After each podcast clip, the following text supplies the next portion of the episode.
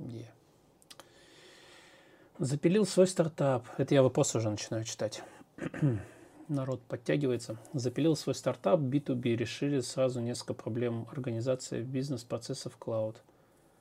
Э, автоматизации, нов, новел функциональность. Новая, наверное. В итоге интересно, но никому не надо. Не могу даже бесплатно впарить. Локация Хьюстон, сфера бурения. Ну вот, здравствуйте.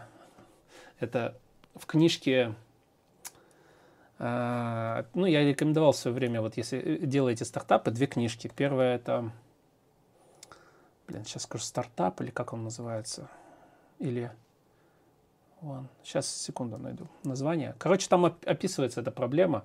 У меня же такая же ерунда. Не, ну как? Короче, смысл какой? Есть какая-то боль, ну, вообще, по идее, любой бизнес с этого начинается. Я не то чтобы опытный бизнесмен, ну, вот сколько я поднабрался, как я это сейчас вижу, как понимаю. Есть какая-то боль у кого-то в бизнесе, там, у людей, неважно. И бизнес эту боль решает. Потребность, нехватку или, допустим, что-то плохо работает, вот. И получается, что если вы эту боль решаете, то как бы все, по идее, должно быть у вас хорошо. Ну, это такая теория. На практике оно немножко по-другому. А, как я это вот в своей жизни реализовывал, как у меня это случалось. То есть я такой смотрю, вот есть проблема, да, ну как мне кажется, что это проблема. Я думаю, вот я бы заплатил за нее деньги. Вот мы этот таск-трекер пилили, я смотрю, джира говно. Ну, в плане она тяжелая, очень слишком замороченная, сильно платная и так далее и тому подобное. Я думаю, проблема. А, Redmine был, но он Redmine какой-то неказистенький мне казался. Я думаю, ну вот отлично, сделаем сейчас решение проблемы. А, начали делать, запустили. Вот.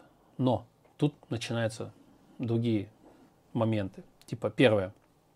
А реально ли проблема есть, которую вы решаете? И действительно ли никто не может решить ее другими способами? Ну, то есть, я потом поговорил с коллегами в США, они говорят, так у нас джира стоит. Я говорю, так, ребят, джира там сильно платная, там, или там она сильно сложная, там, и так далее. Они такие, ну, нам нормально. Типа, как бы, да, мы понимаем, проблемы есть, как бы нам пофигу. Ну, мы заплатим там эти там сотни баксов, вообще наплевать. Типа, у нас инвестиции, нам, нам насать. Как бы все знают, как с Jira работать и так далее. То есть она интегрируется со всем чем угодно. Ну, мы просто ее используем. А то, что она там сложная и так далее, да, наплевать, там доски настраиваются, там хочешь канбан, хочешь не канбан, ну там лишние кнопки не используем, мы какие-то процессы там впилили, автоматизировали, и все привыкли, и всем наплевать, никто не будет менять. Вот и вся, вот и вся история. Понимаешь? То есть я решал проблему, э, которую люди не готовы были, ну, то есть это на самом деле была не проблема, вот я по что. То есть это не была та проблема, за которую они готовы отдавать свои кровные деньги. Вот и в большинстве бизнесов именно так. То есть почему из 10 стартапов там всего два взлетают, как говорят? Ну, потому что ты тестируешь идеи и так далее и тому подобное. А, вот. Хорошее. А, видел тут интервью с, э, с Бугаенко. Он как раз вот эту модель стартапную, особенно в США, описывал. И вот я крайне рекомендую это видео посмотреть, чтобы лучше понимать, что такое стартапы, особенно за рубежом. И не за рубежом тоже он все верно сказал. Вот. И как с ними жить? Эм, сейчас я найду ссылку. Секунду. Так, последний интервью.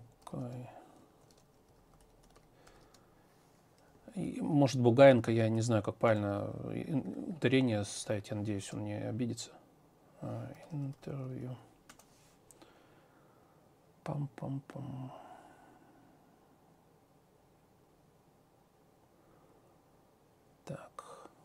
Вот это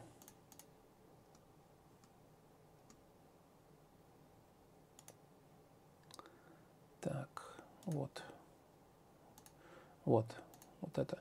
Там конечно много за политику и так далее но я кидану в чат. Вот эта вот ссылка и, собственно, там, он, там есть тайм-коды, посмотрите именно про стартапы и так далее. Вот он прям отлично эту тему, я считаю, открыл, раскрыл по поводу стартапов. А если говорить по поводу идей, я вот рассказывал про две книжки в свое время. по две книжки. Первая была не стартап, она была другая, как-то... Короче, вторая была «Спроси маму». Это как раз-таки про обработку, эм, как-то про сбор фидбэка от пользователей. Прям отлично описана там схема. А первая, сейчас секунду. Я прям рекомендовал ее на бизнес нуля, по-моему. Там есть или от нуля к, не, к единице. Я вот не помню, блин. Я не помню. То ли бизнес нуля, то ли от нуля к единице.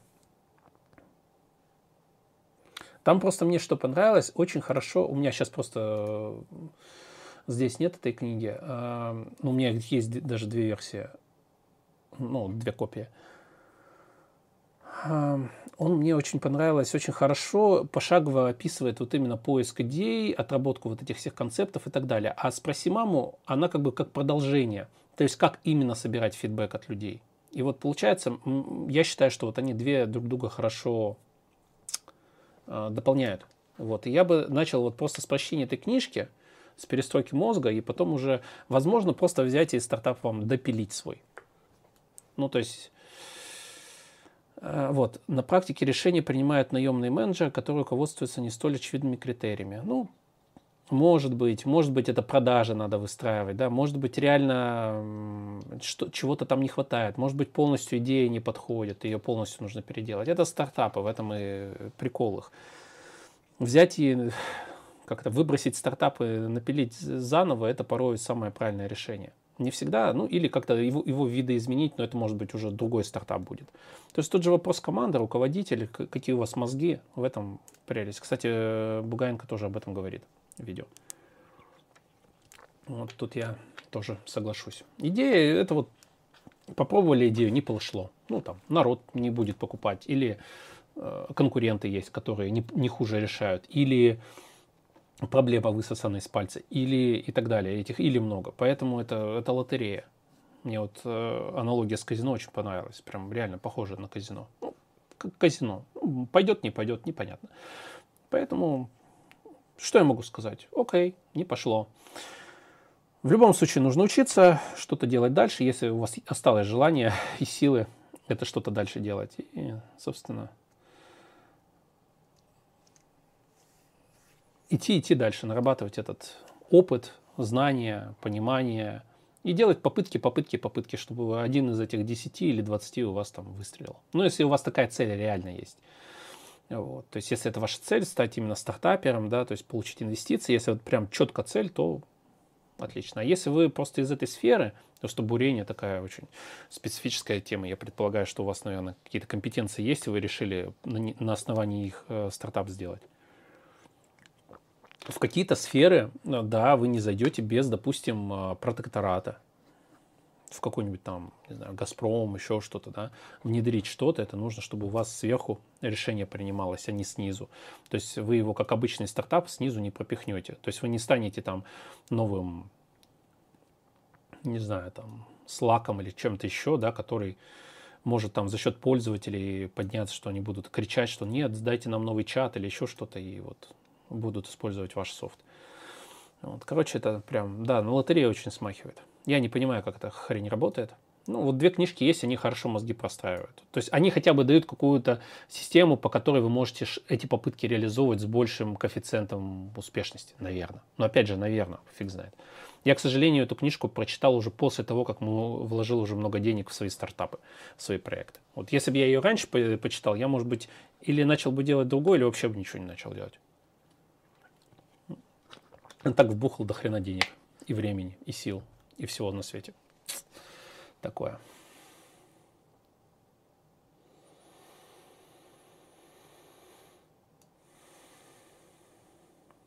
Можно от обратного делать бесплатно, круче конкурентов, чтобы они клиентов теряли, пока они не выкупят. Ну, такое тоже возможно, но опять же нужно понимать, что не всегда людям, люди будут перестраиваться на бесплатное. Ну и опять же, ну, то есть по первости, да, то есть ну, нужно этот какую-то эту, долину смерти пройти, прежде чем вами хотя бы пользоваться будут. Вот. Но опять же, сколько денег туда надо ввалить, чтобы кучу конкурентов делать? Потому что проблема вот заходить в конкурентный бизнес, как я ее вижу, в следующем. А, а, вы приходите в сферу, где есть компания, у которой есть уже доходы, деньги, маржа да, какая-то, то есть есть свободные деньги, у них есть компетенции, у них есть специалисты, которые, собственно, разработкой занимаются. И приходите вы, например, если у вас нет огромного количества денег, за которые вы можете купить людей и так далее, да, то как долго вы сможете в одиночку или малой командой пилить проект? Это первый момент. А во-вторых, пилить круче, чем они. Большой вопрос. Вот. Э, open source, да, возможно, он отчасти решает этот момент, потому что, по сути, это ну, альтруизм, да, и совместное решение проблемы. То есть вместо того, чтобы там одна компания, там у нее там разработчиков 100 сидит, а тут open source, там тысячи разработчиков делают э, альтернативу. Прикольно. Как запустить вот это, чтобы оно стало популярным, я тоже не понимаю. Именно систематично я не понимаю, как это работает. То есть как гарантированно можно сделать его там, допустим, open source продукт, или, ну, чтобы он выстрелил. Если мы берем пример Телеграма, да, того же, который пошел в конкурентную область, когда был Skype, когда был э, WhatsApp и так далее, и он там закрепился очень сильно. Ну, сколько Дуров туда миллиардов ввалил денег? У него были эти деньги. То есть обычных людей, э, которые там работают работу, да, и этим деньги зарабатывают, или какой-то мини-бизнес у них, и доходов хватает вот именно, чтобы там себя содержать, я не представляю, как можно конкурировать с фирмами, которые в этой области уже закрепились сильно. Без, опять же, какой-то вот поддержки. Это будет или open source э, энергия, да, какая-то синергия, или какие-то инвестиции большие, но это нужно вот именно большие инвестиции, ну, по сути, это замена своего собственного капитала, да, и бахнуть туда уже это все.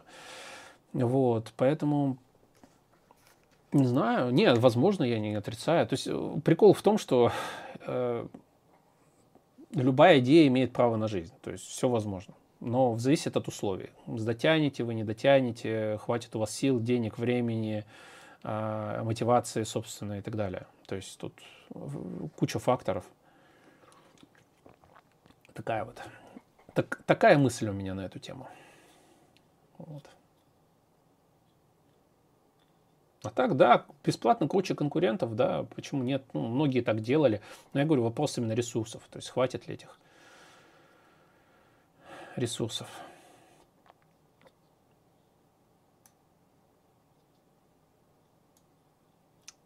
Книга, я говорил, э, по-моему, или от нуля к единице, или, э, или, или бизнес с нуля. Я вот не помню, какая из двух. По-моему, бизнес с нуля все-таки по-моему, бизнес с нуля.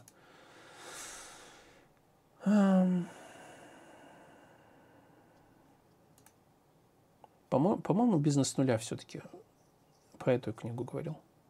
И это «Спроси у мамы». Ну, это уже следующая стадия сбора фидбэка.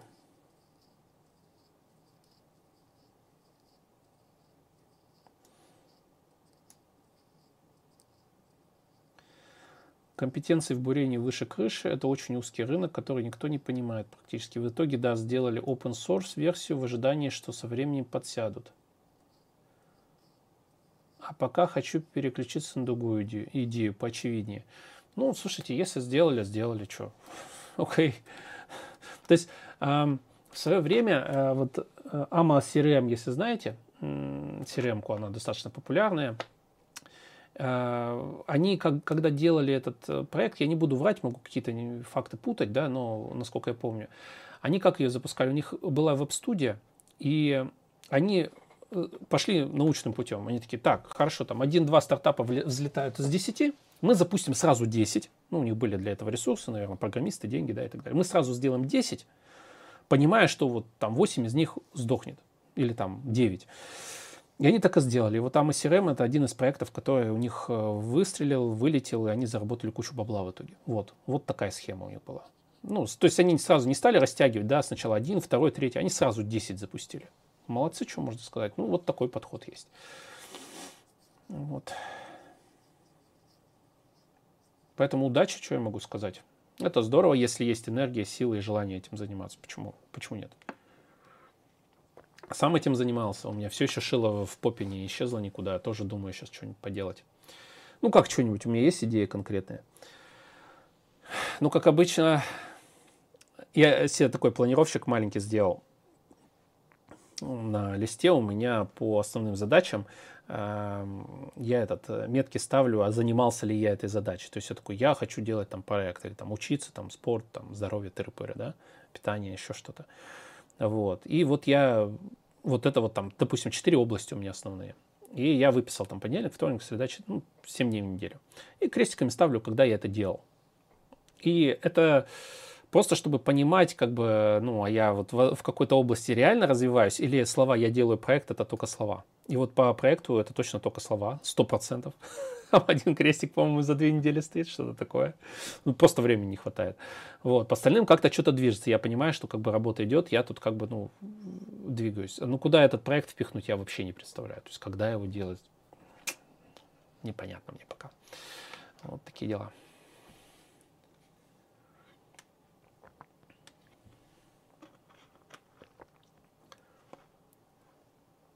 Конкуренты, строящие старый продукт, обычно используют старые технологии, очень медленно происходит переход на новые. Новый продукт на новых технологиях очень хорошо заходит. Да, тоже много примеров, я согласен с этой идеей. Но я говорю, вопрос именно как бы... Не, если это амебы, которые там в своем мирке в теплом сидят, ничего не видят, да, то есть не смотрят за новыми конкурентами и ничего не хотят делать, то как бы окей, это их проблема, да. Ну, как бы выживает сильнейший. Вот. Но если как бы они э, модифицируют его, продолжают развивать, то как бы тут сложно их догнать. Ну вот на прошлом стриме спросили по поводу того, что сделать аналог э, Unity, Unity на расте. Ну, Unity это огромная экосистема. Прям экосистема. Это не просто там какая-то как софтина. Вот. Или Photoshop. Да, вот Photoshop возьмем, тут э, новость недавно пролетала, что э, наш, э, наше правительство оценило разработку Adobe Photoshop в 2 миллиарда рублей. Ну, они хотят сделать замену. Ну, как обычно, я думаю, ладно, неважно, что я думаю. Вот, короче, 2 миллиарда рублей они оценили. А, но прикол-то в чем? вообще цифра мне непонятна, если честно, да, как, как это за 2 миллиарда, то есть как они оценили. То есть Photoshop пилили там десятилетия, когда он там появился первый. Вот, они собираются за 2, почему не за 5, почему не за 10, почему 2, почему не один? Ну, то есть, ладно, э, я, я, я не верю, что даже за 2 можно по одной простой причине. Даже если не говорить о наших, ну, некоторых там... Все знают, как в России что-то делается, да? Вот. Э, а Именно вот в плане каких-то гостендеров, да, и так далее. Есть там нюансы. А вот если просто говорить даже, вот даже если реально возьмут и все 2 миллиарда эффективно будут тратить, вот заметь, эффективно даже еще кто может тратить, мне кажется, этих денег не хватит, честно. Вот. А, опять же, а в какие сроки? Ну там, что, как быстро это должно, за сколько лет? Ну, вот так. Экономика вообще это очень забавная штука в, в плане оценки разработки. Это очень дорогая вещь. Ну, прям очень дорогая вещь. Потому что пилить продукт а Photoshop, представляете, сколько программистов и какой квалификации нужно. И ежемесячно, и плюс налоги, взносы, и вот это все. Вот, а потом еще продажи этого всего делать, медиа, маркетинг и внедрение. Ну, хотя, может быть, тут и проще будет за счет того, что альтернатив-то нет особо в России. Чтобы это не получилось просто типа, ну, просто есть вот на Ленухе Крита, да, есть Крита, open source, welcome. Крита же open source. Ну, я думаю, open source на Ленухе же. Крита, заходим. Я про то, что да, она не идеальна, да, меня бесит порой. Ну, у меня просто на ноуте Федора стоит, и там, собственно, Крита. Ну, а что, не Photoshop же туда ставить. Ну, вот. Где у нас GitHub? Должен же GitHub у них быть. А чего у них GitHub нет? А где у них ссылки на GitHub? GitHub же так открыто. Давайте GitHub сразу. Сразу конкретно искать. Что-то я... Очевидно, ссылки я не нашел. Очевидный какой-то на сайте. Вот, собственно, Крита, open source на GitHub, э, лицензия GPL 3 у них. Вот, собственно, берите, пилите, как говорится. Ну, опять же, да, лицензия, вопрос тут, Я не помню, что там с гнушной лицензией можно. Там, по-моему, в коммерческих э, целях же нельзя. Вот. На Red Hat уже не мешает э, это быть э, крупной корпорацией, которая зарабатывает кучу бабок на саппорте и вот этом всем. Поэтому, в принципе, варианты-то монетизации подобных продуктов, они понятны. Но, правда, не здесь, это же не Enterprise. Поэтому, наверное, тут это не сработает. Ну, так или иначе, вот есть open source решение. Но оно такое корявенькое местами. Но по сравнению с гимпом намного, на мой взгляд, лучше.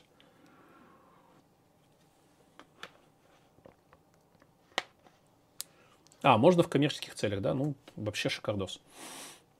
То есть, если просто взять, да, его форкнуть и уже под новой лицензией пилить или как? А, то есть нужно бесплатную версию все равно иметь. А, ну вот все, понятно. Окей. Окей, окей. Окей. Стримы по расту? Да я не, не знал, нужно ли по расту отдельно стрим делать. Как бы насколько это будет востребовано. Э, в принципе, тут вопросов сегодня не особо много. Наверное, народ на прошлом стриме просто пришел, все вопросы позадавал. Вот. И это... Я сейчас не особо популярный блогер, поэтому такой горячки, как раньше, нет, нету. Да и к лучшему, на самом деле. А вот. И поэтому можно, в принципе, что-то на покодить даже. Почему нет? Единственное, что я системника стримлю, у меня тут IDE-шки рабочей не стоит. Я ВК... Так. ВСК поставил.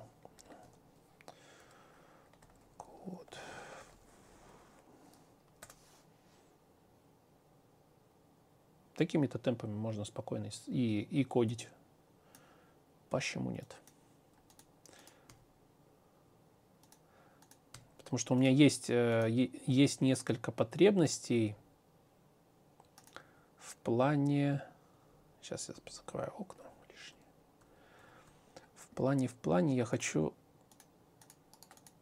некоторые архитектурные подходы и принципы реализовать на расте, ну и посмотреть, как оно одно с другим бьется.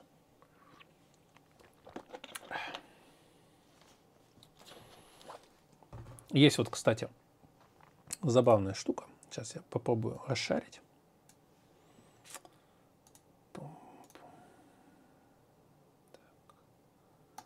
Window Capture.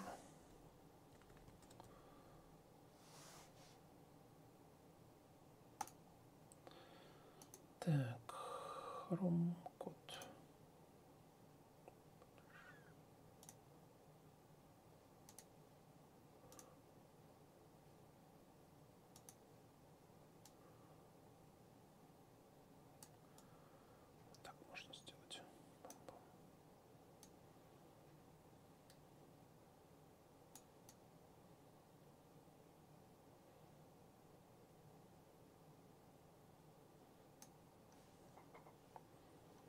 Какой-то некрасивый квадрат. Я бы лучше как-то это вытянул. Я не использую ни Vim, ни NVim, ни Max. Ну, точнее, я Vim использую только на, в шеле, когда работаю. А для кодинга я использую VS Code сейчас. Я использовал IntelliJ IDEA. Но вот буквально неделю назад, или сколько я там писал в Телеграме, я переполз на VS Code. Потому что потому что решил попробовать. Есть просто в IntelliJ, ну, при работе с Rust, то, что меня подбешивает, это, короче, там Rust Analyzer, он как-то глюкаво начал работать. То есть ты начинаешь там, допустим, как-то файлы менять, переносить, там рефакторинг какой-то делать, и он просто отключает э, подсветку синтаксиса и все остальное. Просто вырубает и все и перестает новые методы подсвечивать, еще что, ошибки и так далее. И, то есть приходит, ну, я не знаю, там, может быть, как-то нужно было его как сервис перезапускать. Я не стал разбираться. То есть перезапуск IDE такой себе вариант. Вот. Еще что-то меня там подбешивало немножко. А, э, при дебагинге, да, э, там, когда э, делаешь запуск, и у тебя какие-то там ошибки вываливаются именно в, в терминал, который в IDE вставлен, нельзя было навигировать по, ну, кликая на конкретную строку, он пишет, на такой-то строке ошибка. Ты, обычно кликаешь, и он переходит. Там в JS это работает, в Java, я уверен, работает. В Rust это не работало. В VS я поставил... А, ну и плюс лицензия у меня скоро заканчивается, так что на IntelliJ. Поэтому такая тема. Вот. Э, что-то в ноябре, что ли. Я не знаю, они там что-то говорили, что у вас там на пожизненное будет, а сейчас лицензия выпит, что она все-таки заканчивается. Ну, в связи с событиями, да, они там, они же вот как там, все, мы там ушли, блокируем и ля-ля-ля, вот. Но лицензия будет работать, ну вот она заканчивает работу. Покупать. Я могу сейчас покупать как бы за рубежом что-то, но если желания нет. И, короче, я VS Code поставил, и, в принципе, мне зашло пока. Ну, есть мелочи, так скажем, мелочи такие. Но есть куча плюшек, которые меня прям радуют. Вот, поэтому такая история. Рэкэш, слушай, а я не знаю, я не пробовал. Я даже не знаю, что за рэкэш в, в идее. Я такой юзер-то юзер. В плане там, как рефакторить, я узнаю, и там врубить Rust Analyzer, там подкрутить немножко там appearance э, в, этом, в настройках и все. Продлили на год? Я не знаю, у меня вот в ноябре вроде должна была закончиться лицензия. Ну, сейчас я зайду, посмотрю. Так.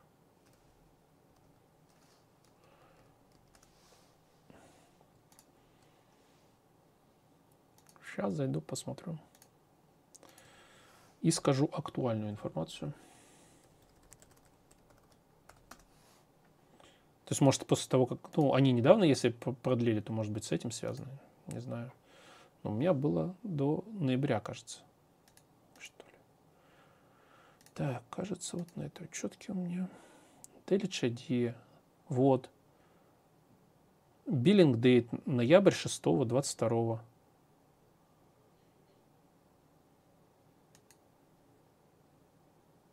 Может, она все еще работает просто? В этом прикол. А, она просто работает. Все, я понял, да-да-да. На то я смотрю, он мне начал голосить, что типа надо платить, надо платить. Вот. Я что-то это ну, то есть это как бы еще один кирпичик на самом деле был. Меня вот Rust Analyzer, конечно, в, в идее вот его работа прям убивала в последнее время. Причем вот этот, даже если рекэш, слушай, ну это постоянно делать, прям он часто у меня от его отрубал. Я когда начинаю эти модули перетаскивать туда-сюда по дереву, там пипец какой-то начинался. Причем я, я пытался отследить зависимости, по что такого я делаю, да, что мне показалось, что там, когда целый модуль переносишь, вот что-то он вырубал э, валидацию все ну, линтинг, проверки, как угодно назови. Вот. И, короче, слушай, я перешел на VS Code, и мне прям, прям хорошо. То есть я просто не работаю с Java, да, со всякими, или там, я не знаю, C-Sharp, как там в IntelliJ. Ну, это уже не идею надо ставить, наверное. Ну, я на VS Code пришел, и мне как бы норм. Я сейчас покажу, в принципе, что мне нравится, так, наверное, прорекламирую. Ну, VS Code прорекламировать не грех, потому что и так многие на нем. Вон, видели этот э, Фридман, э, это вот, который подкасты ведет э, на английском. Э, он недавно сделал пост о том, что он переходит с Emacs на VS Code. Ну, просто как. Я не, я не агитирую, я просто говорю, что есть какая-то, походу, тенденция. Зачем я в наушниках сижу? У меня уж уши красные стали. Я, короче, сел в них и... А, я смотрел видео эти, туториалы параллельно.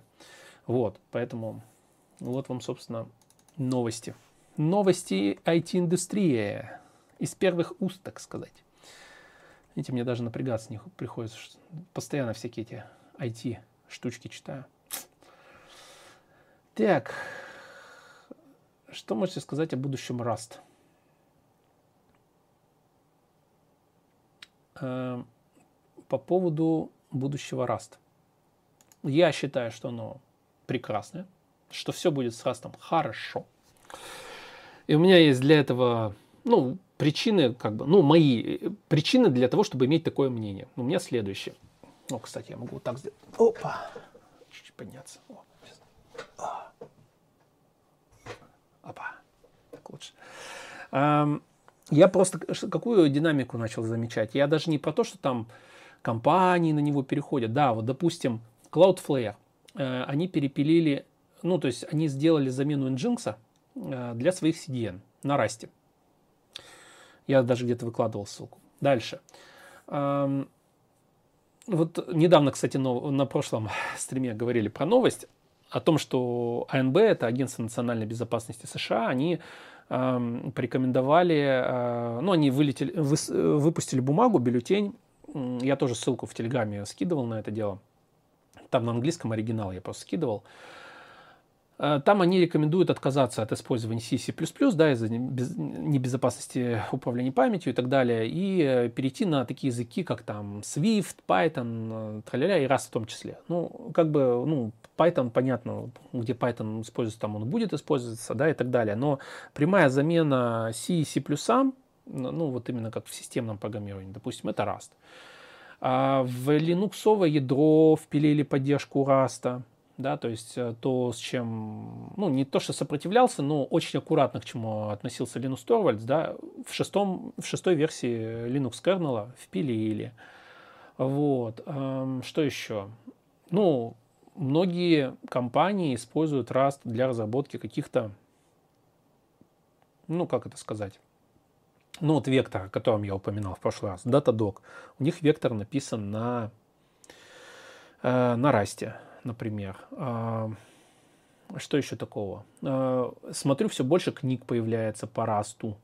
На английском в основном, ну, как бы до нас э, медленнее доходит, да, но тем не менее. Сообщество офигенное у Раста, что, в принципе, это огромный плюс, потому что я считаю, что сообщество людей, оно все равно и драйвит эту тему, да. А, что еще, что еще?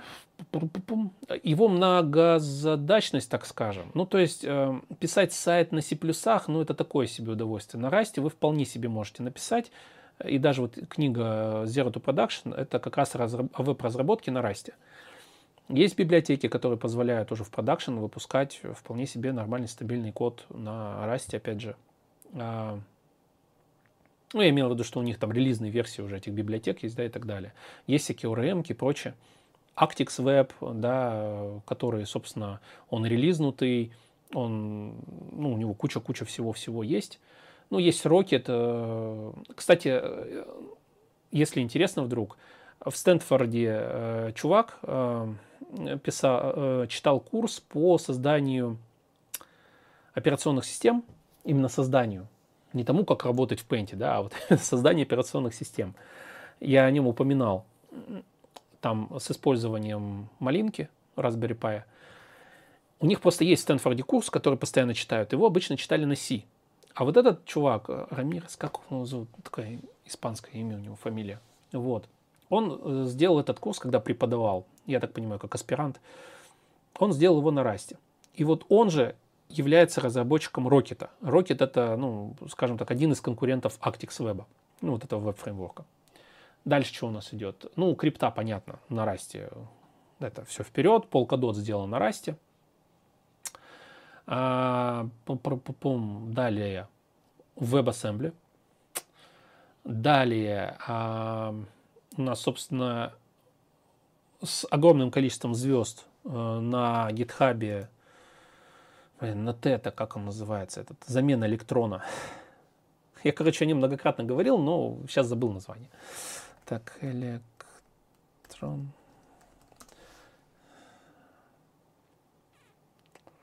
Как он там, Т, Т, Т, Т, Т, Т, Т, забыл.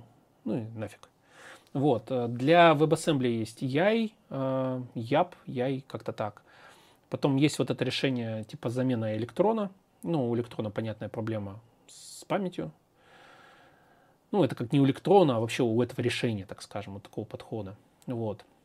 Эм, то есть я вижу какую-то... А, Таури, точно, спасибо большое, Дим.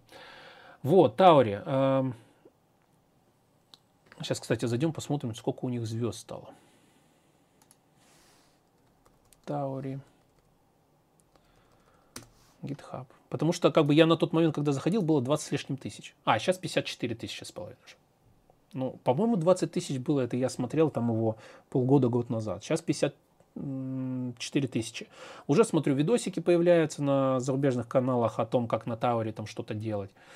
Вот, то есть, как бы, я вижу динамику, то есть, я вижу, вижу развитие, я вижу большой интерес, то есть, как бы, куча звезд, куча форков, комитов, да, то есть, идет прям огромная работа, да, то есть, а, много людей вот э, на гитхабе, если посмотреть, сейчас я расшарю экран. Так, сейчас.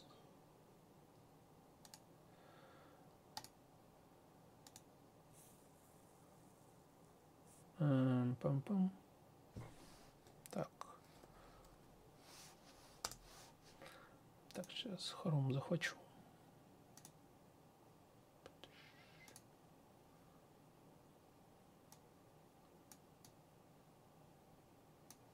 Как-то надо его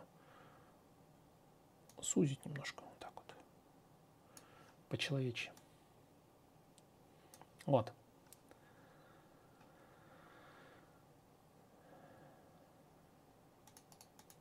Async трейта не хватает. Ну, слушай, я вот про трейд не, не скажу тебе ничего. Э, вот, я могу сказать, э, что как бы Токио прикольная штука, да, и, и как бы асин, ну как бы там асинхронщина есть, да, то есть если мы не берем, конечно, э, ну ладно, в общем, есть э, Токио, как бы мне для моих задач пока хватает. И для задач, допустим, того же вектора, который тоже асинхронный, его хватает.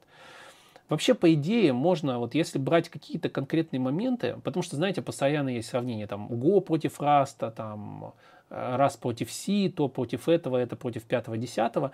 Всегда, когда как-то говорят, что, что там, допустим, в Go нет дженериков, да, там, в этом нет того-то, в этом нет всего-то.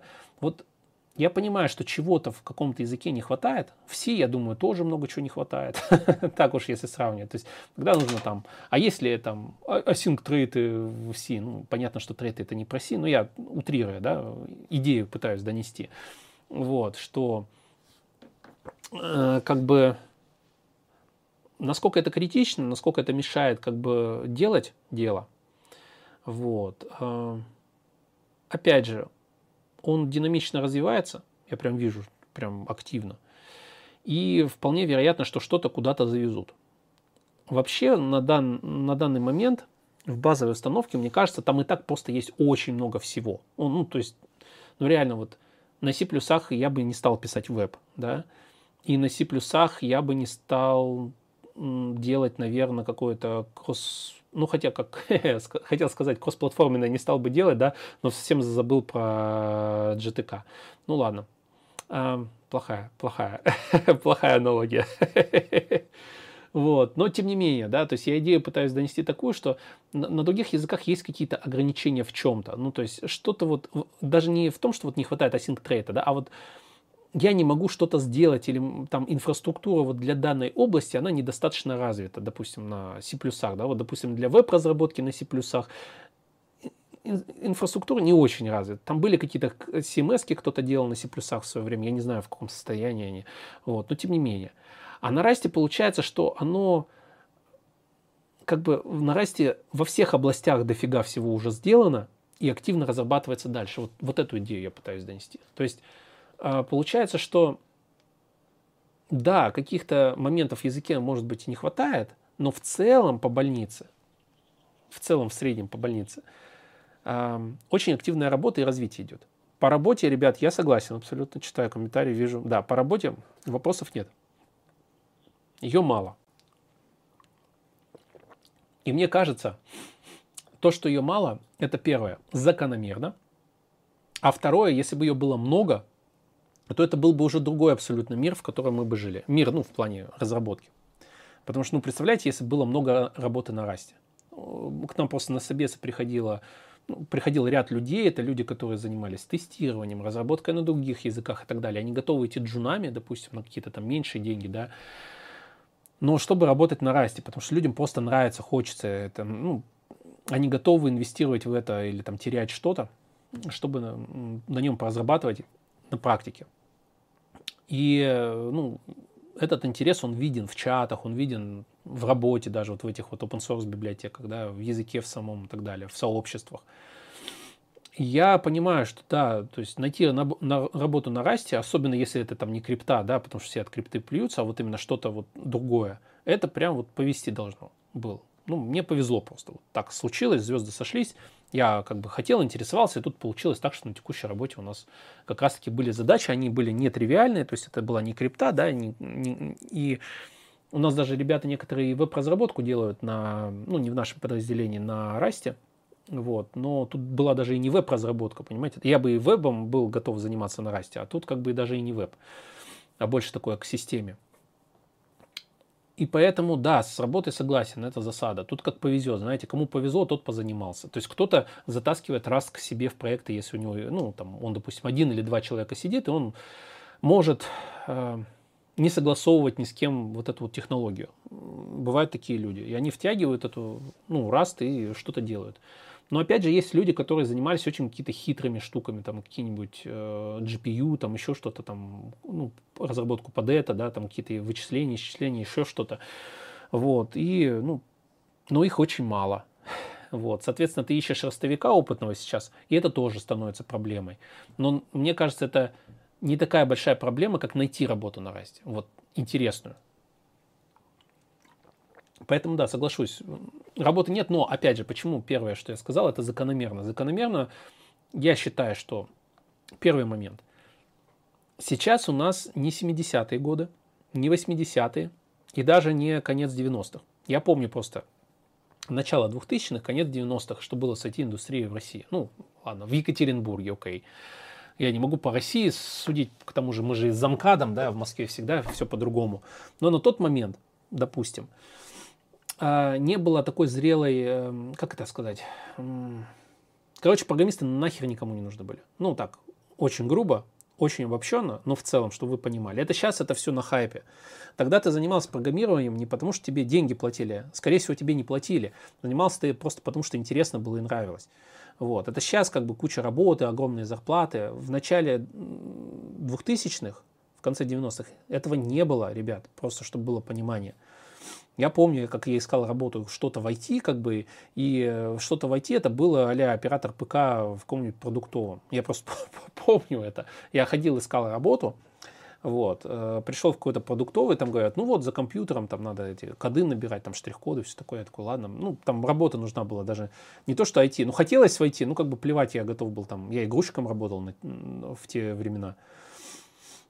Он говорит, вот смотрите, у нас тут хакер, меня там представляют, я такой, какой хакер? Он такой, хакер же, ты же там с компом можешь?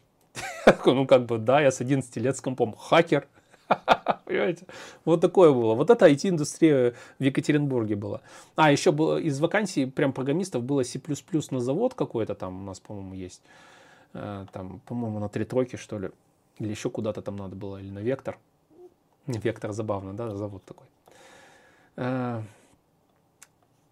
и что-то скрипты, по-моему, в Excel набирает на Visual Basic. Что-то вот такое. Вот, вот, вот весь IT-рынок был на, в начале 2000-х. Поэтому э, я про, это, отошел от темы немножко, но не сильно. Я про что? Тогда рынок был незрелый, и рынка как такового не было. Сейчас рынок большой, но он и достаточно созревший. Ну, в плане есть куча языков программирования, библиотек, решений, да, готовых уже. То есть, э, там, машин ленинг, нате вам целая инфраструктура с обучением, с людьми, с компаниями, с кучей денег, да.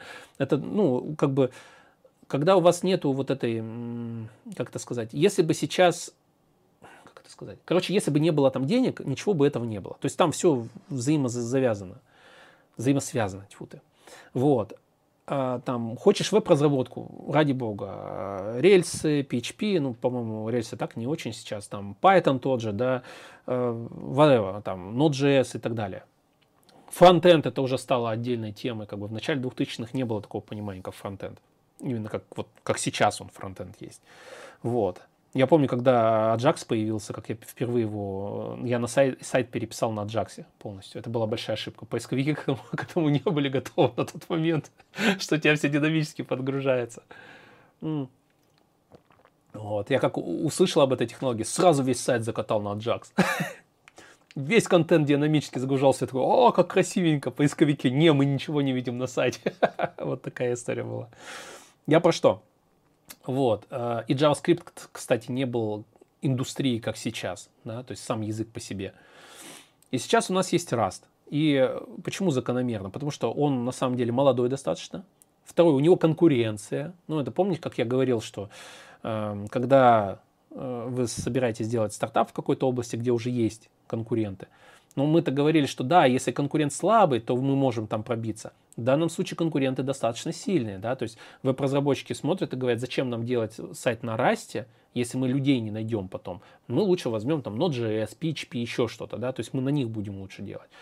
там, э, допустим, там системные разработчики, ну, они охотнее, кстати, идут в эту область, потому что в принципе, там парадигмы все эти общие, похожие, и они достаточно быстро пересаживаются на Rust и получают огромное количество бенефитов, да, плюс там совместимость и так далее.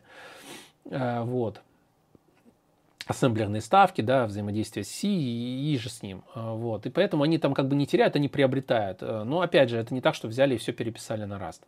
Да, огромное количество кода уже написано. Его надо поддерживать, саппортить и так далее. Это тоже деньги. Что у нас еще есть? Ну, крипта, ну, раз туда, ну, как крипта появилась, она достаточно, ну, условно говоря, тоже новое явление, как и Rust. И поэтому там Rust как-то закрепляется. Но опять же, не, не все же на Rust там написано. Ну, Polkadot на Rust написан, да, ну, окей. Еще какие-то решения. Поэтому, ну, я считаю, что нельзя ждать э, резкого роста вакансий на Rust вот так раз, и у нас появилось там дофига вакансий, все пересели на Rust. Нет, э, как, тут это, замкнутое колесо. Потому что мы разговариваем, когда, ну, с коллегами, допустим, они говорят, да, раз клевый, все здорово, мы бы сами писали на расте, все, просто все бы на расте писали. Но мы понимаем, что мы не найдем людей, и все. Вот, понимаете, то есть, как бы, ну, мы не можем взять и нанять там 5 или 10 там Node.js разработчиков, ой, Rust разработчиков сходу, ну, опытных. А Node.js разработчиков, ну, тоже не сходу, но можем. Ну, мы понимаем, что рынок есть такой, с такими людьми. А по Rust мы предполагаем, что нет. И замкнутый круг почему? Люди, видя, что вакансий нет, они не становятся такими опытными разработчиками. Ну, как они станут? Во-первых, это надо инвестировать в непонятно куда. Поработать, опыта набраться. А как можно поработать, если нет вакансий? Да. Ну, то есть, вот, вот этого цикла нет. И, знаете, как круговорот э, жизни в природе. Да, там, типа, лев съел лань, умер, удобрил землю, а выросла трава, лань ест траву, лев ест лань. Ну, вот это вот. Как из «Короля льва». Ну, серьезно, там же это описывалось. Но это серьезная вещь. И тут такая же история. И мне кажется, вот в этот цикл мы войдем когда-нибудь. Э, но войдем ли, это вопрос большой. И в каком качестве? Потому что сейчас я вижу, что очень много всего наработано на расте. Прям очень много. То есть темпы, э, то есть я слежу же за ним с 15 года, кажется в 2015 году он не казался мне прям перспективным. Был очень сомнительно, сомнительный язык в плане вот его перспектив дальнейших. Го на тот момент явно имел перспективы роста, развития и всеобщего, всеобщей любви использования. Вот, потому что он решал там проблему, так скажем, да, то есть это легкий с, ну, как бы с параллельными вычислениями, с простыми, с простым синтаксисом язык, который компилируется, Эм, прям прелесть. Просто у меня товарищ на нем еще там, по-моему, тоже в шестнадцатом году или в семнадцатом писал сайтики на нем. Он говорит, а что я, мне REST на нем там накатать намного проще, чем там, не знаю, на PHP. Я не помню, Laravel был на тот момент, нет? Ну, вы понимаете, да, идею, что ну, Go он прям хорошо залетел. Он проблему решал. Раз тоже решает определенного рода проблемы, но они очень, как это, специфичные глубокие. Не, не все программисты до них доходят. Особенно если у вас там интерпретируемый язык или там garbage коллектор, ну как бы вы о многом и не узнаете, да, что это есть проблема такая с утечками памяти, да, и э, с падениями со всякими, да, и так далее. Null pointer exception. А, вот. Э, по поводу переполнения буфера тоже. Вы, может быть, и не дойдете до этого. А, поэтому как бы проблема неявная. Вот мне кажется, вот как коллега описывал там с вышками, то есть проблема есть, но она неявная и как бы ну не то чтобы ее все горят желанием решать. Вот.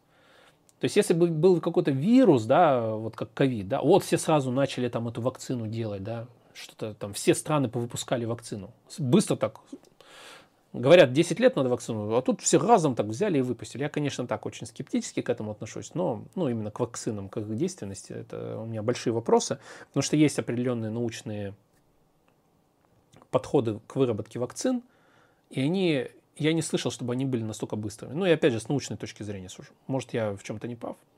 Поправьте меня. Может быть, можно сделать вакцину за несколько месяцев или полгода и провести все испытания еще к тому же за раз так. А по мне так это и есть определенный риск. Ну вот, я про что? Я про то, что с Растом, мне кажется, вот именно с точки зрения скорости развития индустрии, он еще неплохо движется. Вот, такую идею хочу протолкнуть. Он еще неплохо держится, движется. В 2015 году было непонятно, сейчас понятно, что он нужен. Понятно, что его используют, потому что когда там какие-нибудь крупные компании на нем что-то пишут, ну, навряд ли они как бы возьмут и завтра закопают это решение. Мы не про Google говорим, шутки про Google и закапывание решений Google. Нет, мы говорим именно про нормальные компании. Ну, в плане э, с, нелимитиров... с не нелимитированными количеством денег. Вот. И поэтому, когда там какой-нибудь датадок пишет э, вектор на расте, навряд ли он потом возьмет такой, знаете, мы что-то подумали, наверное, давайте мы перепишем это. Во-первых, зачем и куда? Ну, то есть, типа, на C++, ну, как бы от этого же уходили, да?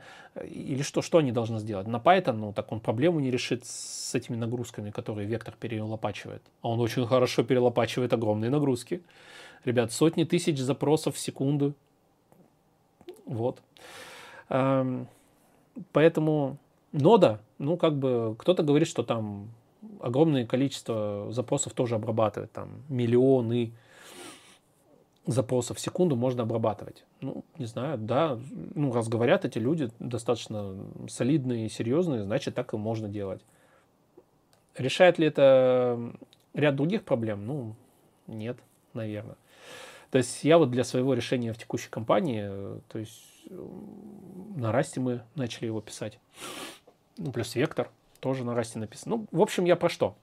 Есть продакшн решения, которые крутят серьезные нагрузки на расте. Э, нет пока никакого видения, что вдруг кто-то возьмет и забросит это. Вот, потому что прям это серьезное решение уже. Когда тысячи людей вложились временем, то есть это, скорее всего, будет жить дальше.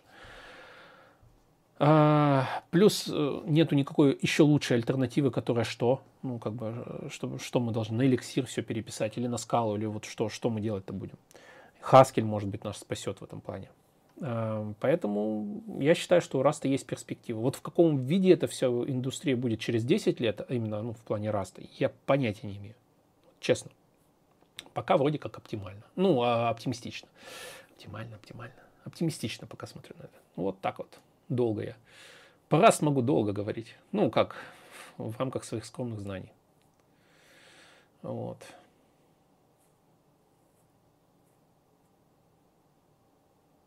О, э, о, там вопросы были. Вау. Я тут заговорился. Малость. Как относишься к разработке в среде Linux? Какие неудобства встретил для себя? А, чтобы было понятно, э, с Linux я давно достаточно знаком, с начала 2000-х, именно в плане работы и так далее. А, сейчас сильно лучше, чем раньше. Вот именно как бы десктопной версии. Прям сильно, кардинально. Это разные миры.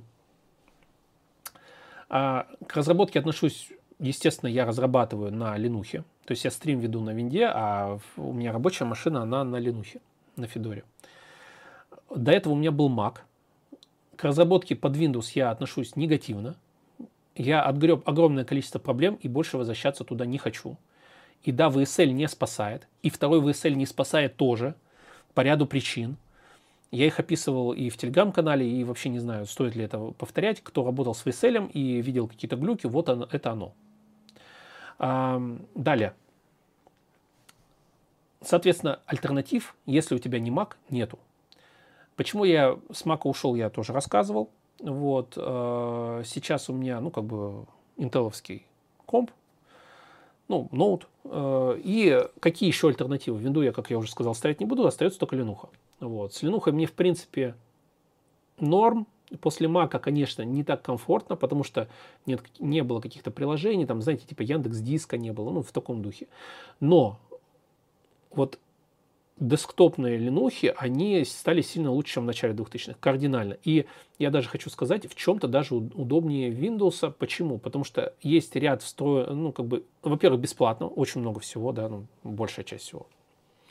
Там есть платные штуки под линуху, да, но не будем о них. То есть софт бесплатный, софт неплохой. Иногда даже функционал софта под линуху нравится мне больше, чем под винду, например. Там сканирование документов, например. Да? Плюс какие-то программки там по созданию и редактированию PDF-документов. Они бесплатные, но они прям решают все мои вопросы.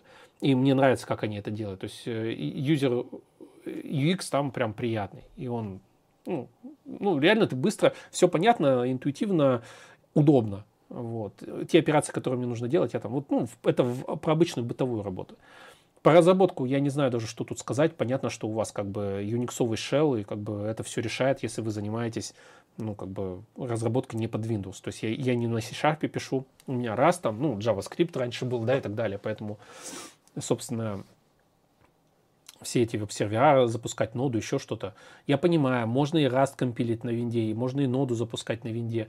Да, но когда у вас начинаются какие-то проблемы там в командной работе, да, когда у вас там сканировка бьется, или еще какая-нибудь жопа происходит, или IDE-шка подвисает, или еще, еще, еще много всякой фигни, вот, э, мне лично становится понятно, что, ну, как бы это не очень удобно. Плюс, естественно, разработку мы делаем под Unix сервера, и когда у тебя Unix-система на компе, это все проще. Плюс, допустим, я вот э, даже сборку делал какую-то, да, то есть я собираю под линухой, э, под другое ядро, допустим, ой, под другую версию GLPC э, сборка. Я писал вчера просто в телегу маленький рецепт о том, как э, как себе делать сборку на, расте без кросс-компиляции, чтобы у вас э, старая версия GLPC поддерживалась, например. Но я делаю это все не под Windows, я делаю это все на линухе. Я знаю, кто-то задавал в чате вопрос э, в свое время, я даже на него не ответил, что-то за, закопался, забегался, о том, что можно же, в принципе, на винде запускать виртуалку и в виртуалке э, разворачивать линуху и там работать. Ну, мой ноут такого себе позволить не может, именно чтобы я полноценно работал, да, то есть чтобы у меня как бы скорость отклика системы не падала из-за этого. И опять же, ради чего, да, встает такой вопрос, зачем это вот все? То есть винда и в ней линуха, чтобы то вот, ну, чтобы Яндекс Диск поставить, ну, такое себе. Все остальное там есть. Ну, как все, почти все, да, то есть почти все в Linux есть. Ладно, WhatsApp клиент там тоже есть, он бесплатный, он разворачивает этот э, веб-страницу, по сути, веб-версию внутри этого клиента. В принципе, работает, ну, как бы и наплевать. Вот, остальное работает прекрасно просто. То есть мне прям нравится интерфейс, я на гноме сижу сейчас. Все хорошо. А, то есть именно скорость и удобство работы внутри системы тоже радует. Что еще сказать? Ну, там всякие VPN подключаются и так далее. Тоже все встроено в интерфейс, все удобно. Поэтому для разработки прекрасно просто. Ленуха для разработки просто шикардос. Ну, то есть я не вижу альтернатив, кроме Mac. То есть Mac и Ленуха, я считаю, что вот две системы для разработчика. Винда, ну, это если вы под Windows разрабатываете. Но это мое личное мнение, то есть кто-то может не согласиться. Я знаю, у нас коллеги работают на винде, многие на чем бы они ни писали. Ну, окей, как бы. Я не этот, как это, как это сказать. Короче, я не расист в плане операционной системы. Я на Linux работаю. Вот. Со своей операционной системой как у меня дела? Да никак, я ее как забросил год назад, так и не продолжал. У меня просто тупо не было времени вообще заниматься. Я говорю, сейчас план смотрю, у меня вот есть проект, который я бы хотел сделать, да, мне интересно его сделать. У меня не двигается он, потому что я сейчас учусь, как бы, ну, учусь, какие-то дырки в знаниях закрываю. Работаю, семья, и все. Дела какие-то постоянно возникают, и у меня времени не хватает на свой проект. Похоже, блин, надо уже угомониться и даже не думать об этом. Но я не могу не думать, у меня шило в попе, я, я не могу просто, знаете, не делать еще какой-то один проект параллельно.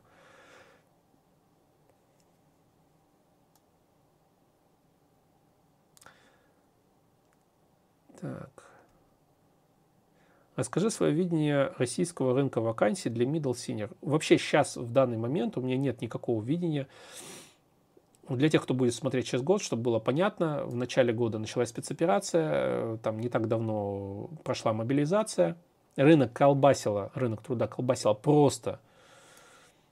От первого удара еле оправляться начали, потом второй удар, и как бы что сейчас с рынком будет, вообще непонятно. Поэтому у меня никакого видения нет ни на сейчас, ни на потом. Я предполагаю, я предполагаю, это не видение, это просто предположение. Ну, то есть теоретически все, должно, все приходит на круги своя. Все приспосабливается, люди привыкают, адаптируются к ситуации. Это даже видно было, вот спецоперация началась, рынок схлопнулся. Я смотрел статистику, HR рассказывала, что из, допустим, 100% вакансий 20% вакансий осталось. Потом летом уже 80% вакансий открыто. Ну, то есть у компаний, ну, как это, начало появляться, ну, там, как-то все подуспокаивались, начали как-то привыкать, жить-то дальше надо. Мобилизация все немножко опять перевернулась. Я не знаю, как в проценте вакансий, но я понимаю, что у людей поменялись потребности, да, то есть уже отсрочка от армии важна, да, и так далее и тому подобное. Вот. А, и поэтому вот это не так давно было, поэтому посмотрим следующий год, весна, как начнет э, рынок оттепляться. Потому что когда началась мобилизация, Э, компании, поверьте, они э, не начали нанимать э, безудержно людей. Наоборот. Вот. Все начали, знаете, то есть, когда происходит любой кризис, любая компания, она становится на холд. Ну, то есть, все замораживает и в ожидании ждет, что будет дальше. Смотрит, как развивается ситуация. Во всем. Потому что рынок труда – это отражение экономического рынка. То есть, когда экономический рынок начинает трясти, компании все ждут что будет дальше. Как только правила игры начинают прорисовываться, все начинают потихонечку, аккуратненько действовать. Поэтому сейчас, э, до весны, я бы даже вообще не планировал ничего. То есть, что я вижу сейчас? Я вижу сейчас, что да, у людей поменялись приоритеты в поиске работы. Кто-то уехал, э, ну, я не скажу, что там людям сильно прикольно тоже. Вот. Кто-то остался. Тот, кто остался, э, часто скажем так, их попросили уйти из э, там, зарубежной компании. Вот. Соответственно, им еще и отсрочка важна. Это к чему ведет? К тому, что люди уже готовы на те вакансии, на которые они раньше не были готовы. Или они вообще рассматривают поиск работы. Хотя не были готовы. Или наоборот, они не ищут работу, потому что боятся с текущего места уйти. То есть вот очень нестабильное время. Поэтому ждем, сидим, спокойненько смотрим, как что будет. Вот чем, чем, чем богато, как говорится, поделился мыслями.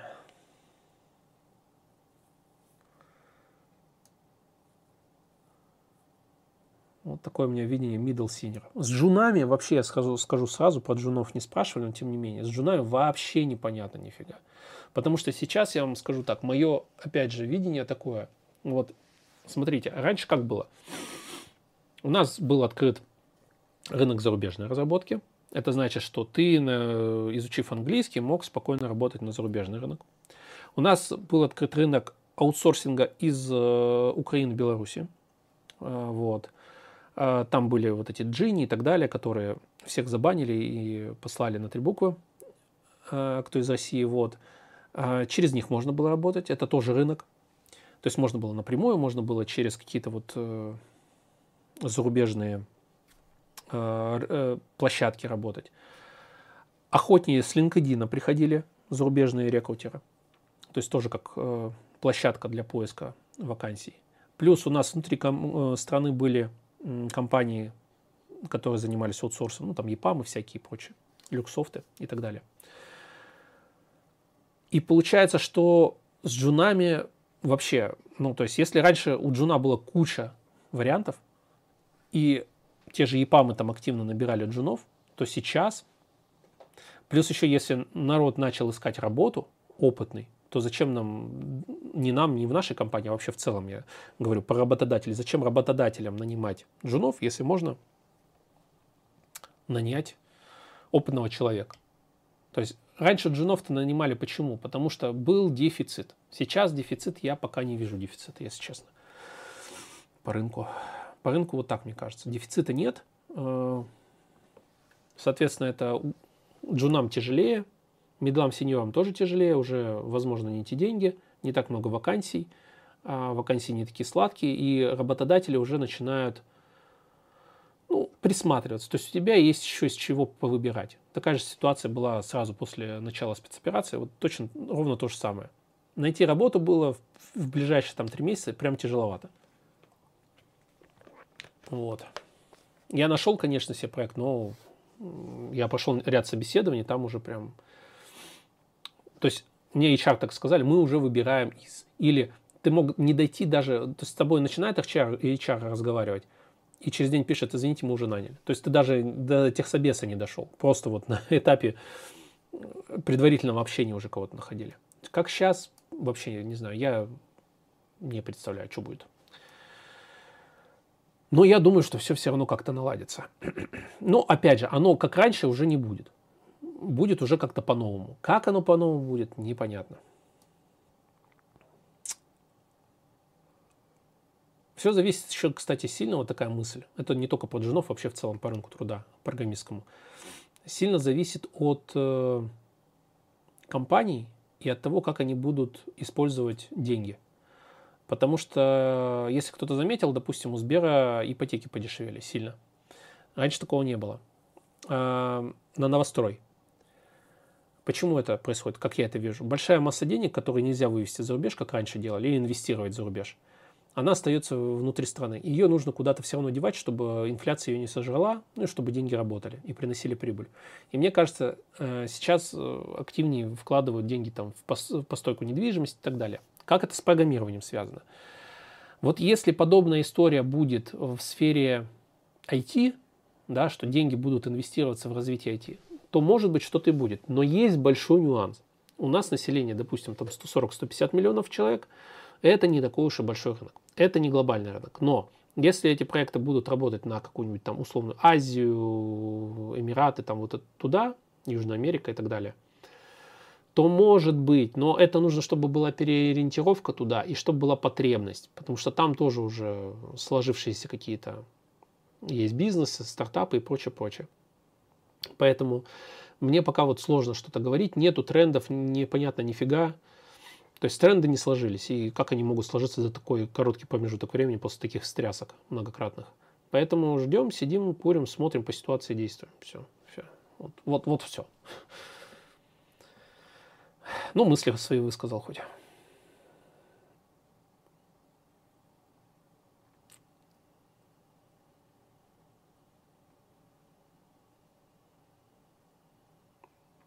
У нас используется Rust для веба, да, в других подразделениях. Но не ФВ. Э, я, я не знаю их стек. А может... Ну, я, я, короче, не знаю их стек, не буду говорить.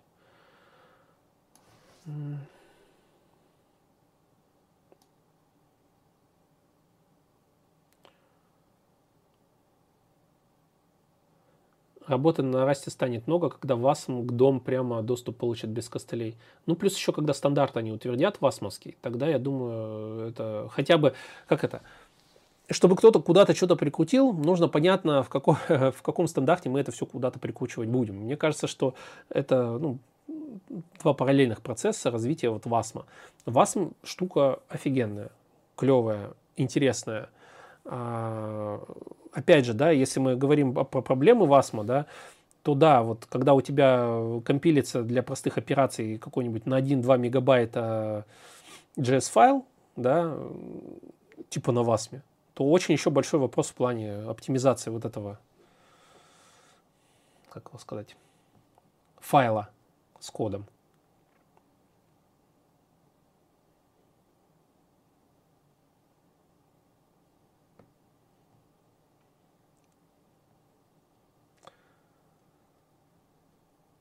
Томас Томпсон, привет, какой у тебя есть опыт с накруткой опыта в резюме?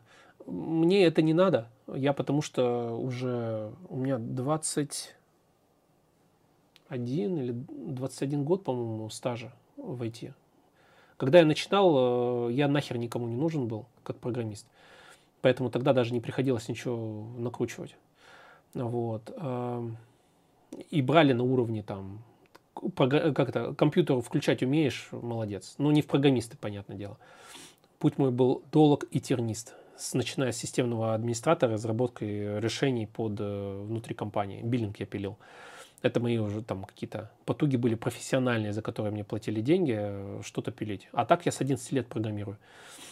Ну, как программирую, там такое, на Delphi я там что-то писал, на C++, по мелочи, там, по книжке и так далее. Я, я, я поэтому не говорю, что у меня там 27 лет стажа, вот, потому что, ну, это смешно. Ну, я говорю, там, 21 год стажа, там наплевать, уже 21-27 всем насрать.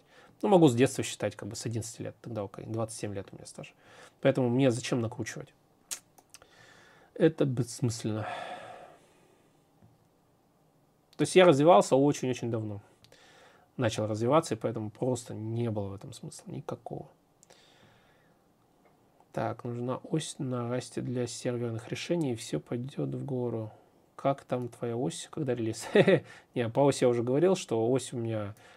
С осью я игрался. То есть мне интересна разработка, системная разработка. Вот, я написал там, курс проходил, я какой-то загрузчик свой написал на ассемблере. А вот ось я на расте писал. Ну, там такой на уровне Hello World на экран выводит. Вот такой я сделал. По этим, по мануалам Фила. А, Фил это, если кому интересно, как он, Филопс, Фил, не помню, как он сейчас. Фил, Operating System. Writing OS in Rust, Fill Up. Вот это вот я имел в виду. Вот по его мануалам я делал начинал делать. Ось. Ну, то есть это такое баловство. По поводу... Есть же ось, которую на расте пишут. RustOS она называется. RustOS. Redux вот. Redux есть.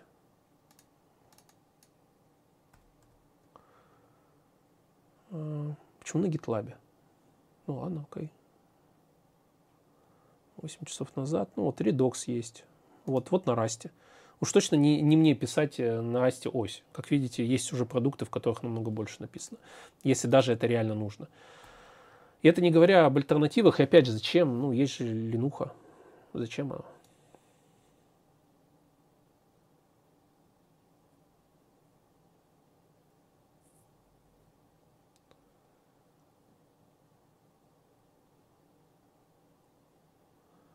VSL меня заставила перейти на Fedora, очень нестабильно работает докер. Но докер многие жалуются, да.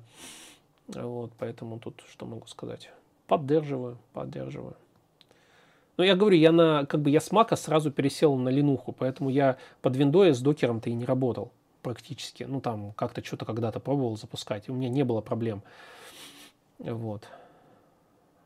То есть я сейчас на системе просто в, в консоли команды набираю, и все. Даже, даже GUI не поставил для него. А надо бы, кстати. Хоть как-то визуально контейнер смотреть.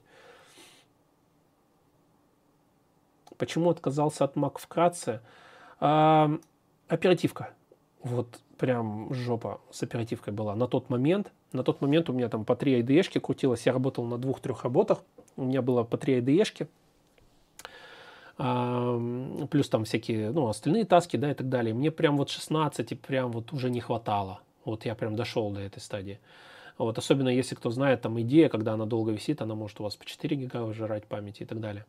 Вот. Ну, я понимаю, можно перезапустить, конечно. Всегда можно перезапустить компьютер. Как, Поболев включить и выключить. Эм, и, короче, я к оперативке подходил прям впритык, и у меня еще, я крутил параллельно, мне нужно было для работы запускать виртуалки, сами понимаете, виртуалочка, это там плюс несколько гигов, гигов расходов, и прям было прям туго. А, плюс еще нужно же вспомнить, что там э, на маке на розете запускается некоторый софт, а розета у нас что это? У нас эмулятор, соответственно, больше памяти жрет. Да какой-нибудь Телеграм, слушайте, там по гигу жрал. Чего уж там говорить о розете даже. Розета, может быть, не самая большая проблема была. Что-то по 4 гига, по-моему, выжирала. Что такое? Ну, не суть. Там 4, тут 2, тут 1, там еще 3 IDE запустил. Ой, ты запускаешь виртуалку, и у тебя что-то начинает все тормозить. О комфортной работе уже речи не шло. Вот, и я взял себе, э, ну, как бы, комп, впендюрил туда просто оперативки побольше, 32 гига. Ну, и просто проблема с оперативкой решилась. Вот, ну, вот, поэтому. Ну, это основная причина была. А так, как бы Mac для работы прекрасная машина. Особенно у меня же был Air M1. И вот Air M1, он просто... Вот это компьютер, к которому вообще претензий нет. Ну, в плане, он работает как часы, и все хорошо с ним. Правда, у маков бывает э, порты вот эти вот э, Type-C-шные выключаются или выгорают. У меня на старом маке, там, 2016 прошки, выгорел вообще порт. Я не знаю, что я там воткнул в него. Вот. На Эре он просто периодически подключал, выключался, но это мелочи. Так машина прям отличная, производительная, все хорошо, все вот, ну вот по оперативке мало. А покупать на тот момент э, с большей оперативкой, вот как раз спецоперация началась, там цены бухнули в гору, пипец. Там с работы стало все очень нестабильно. Да, то есть меня, ну, короче, я потерял там одну работу, э, вот, потому что по национальному признаку. Вот. Вторую и там новые работы. И, в общем, как-то было не до покупки Мака за 300-400 тысяч. Уже вот тогда приоритеты сместились. И это еще до спецоперации он столько стоил. Вот который там 32 гига, прикольный процессор, все такое. Поэтому вот основная такая причина ухода с Мака. И вообще, конечно, всегда есть такая мысль. А не заблокирует ли что-нибудь Apple на Маках? Вот у меня голодала вот эта мысль, не скрою. А вдруг они что-нибудь возьмут и подрежут там. Профиль какой-нибудь отключат твой, потому что ты в России находишься, еще какую-нибудь фигню сделают. Вот эта вот неуверенность в завтрашнем дне тоже, ну, немножко отталкивает. Ну, айфоны я продал, у нас с женой айфоны были, я продал, ну, потому что смысл в... Э, телефоны стоят до хрена денег, как бы, и не могут э, там мне клиент банк поставить на сотовый нельзя. Ну, типа, что, что смеяться-то? Типа, за что я плачу? В общем, такое. То есть Apple как-то подорвала свою репутацию. Ну, я говорю, не это основное было, но это так, немножко подогревало ситуацию. Так, сейчас, сек.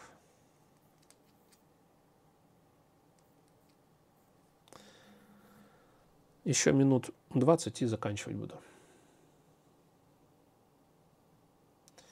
Так, сейчас я читаю ваши комменты. Так, их не так уж много. А, по поводу дистрибутива на Ленухе. Ну, вот моя задача, чтобы было понятно, все под задачей. Моя задача была спокойно и без гимора работать. Я поставил себе Федору. Я вообще Федору уже ставил до этого и так далее. Она прикольная, там гном, все свеженькое и так далее.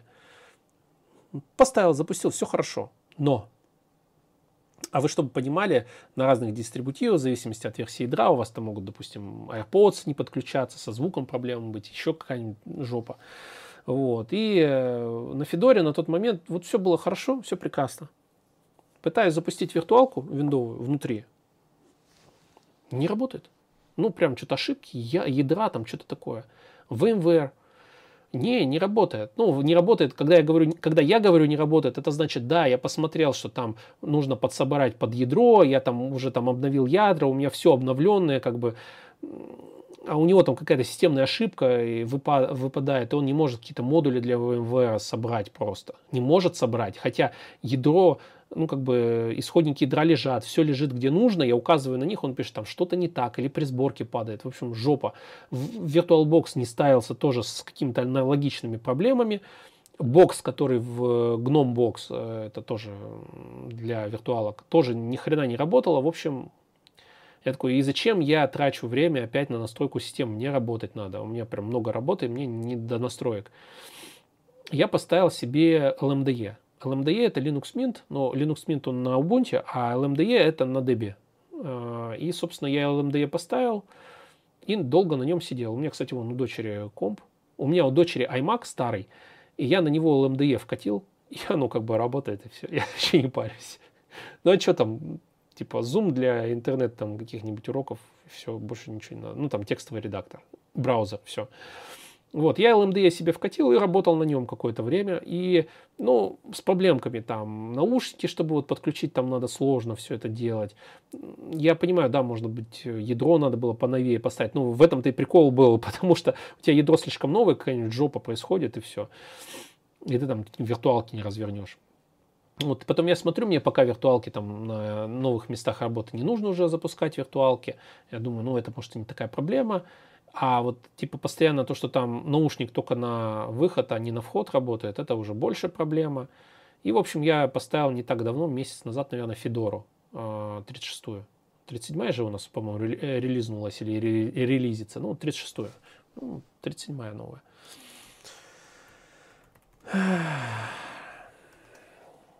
Fedora релиз. Да. Fedora.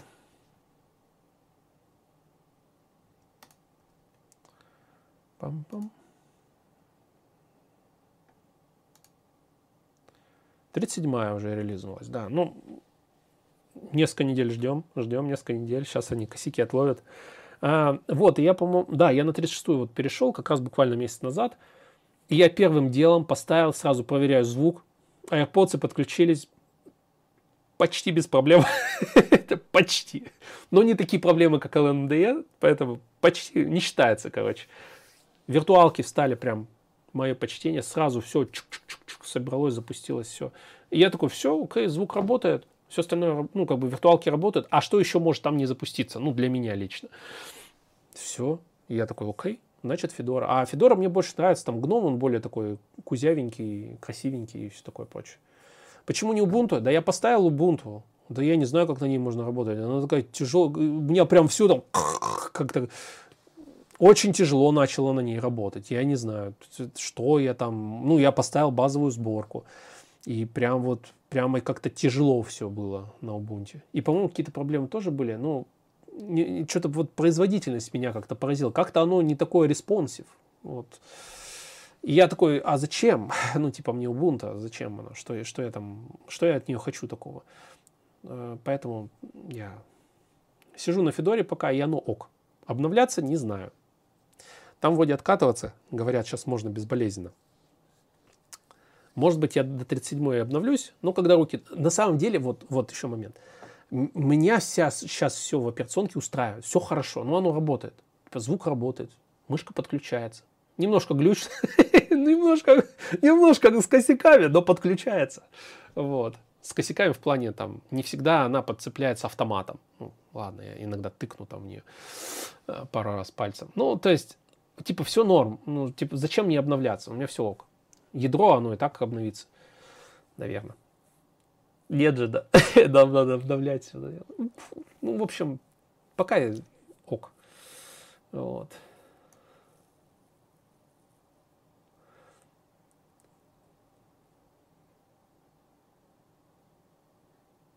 Двигай свой проект, как Пронин, который двигается в бис и, Пронин, бис, и пилит э, из этого контент на ютубе. Пронин, который двигается в бис. А, это в очках такой э, дядька э, на питоне. Все, я видел, видел, видел. Фамилии не помню. Я просто видел вот этот в рекомендашках у него ролик, типа, двигается в бис. Я не понял, куда он двигается, но окей. Э, я так понял, джунов они там натаскивают, что-то такое. Окей, ну, ребят, я бизнесом нахлебался, именно бизнесом-бизнесом. А делать свой проект у меня банально времени не хватает. Я думал публично пилить и делать из этого стримы, но есть большая проблема. Вот у меня стрим полтора часа, допустим. Ну, не могу я больше. Ну, там, час сорок. Раз в неделю. А, заниматься своим проектом раз в неделю по полтора часа, в принципе, можно. В принципе, это лучше, чем ноль. Тут говно вопрос. А с другой стороны, огромное количество вопросов бывает. Бывает, ну не в этот раз, сегодня так уж на расслабоне, нужно на расслабоне когда-то. Вот. Но если их будет сильно много, я не представляю, как я буду пилить проекты, отвечать на вопросы. Я э, год назад э, пробовал, если видели, такое количество вопросов было, что я не э, там, изучением занимался, а отвечал на вопросы. В общем, вот. Но, да, я прям постоянно об этом думаю. Может быть, как-то совместить приятное с полезным, то есть стрим с разработкой, и людям полезно, может быть, будет, и мне хоть какой-то прогресс пойдет, уже хорошо. В общем, не знаю, я думаю над этим. Прям думаю уже давно, месяцами думаю. Я думал с этого начать, на самом деле. Вот. Думаю. Вот. Поэтому пока ничего не скажу.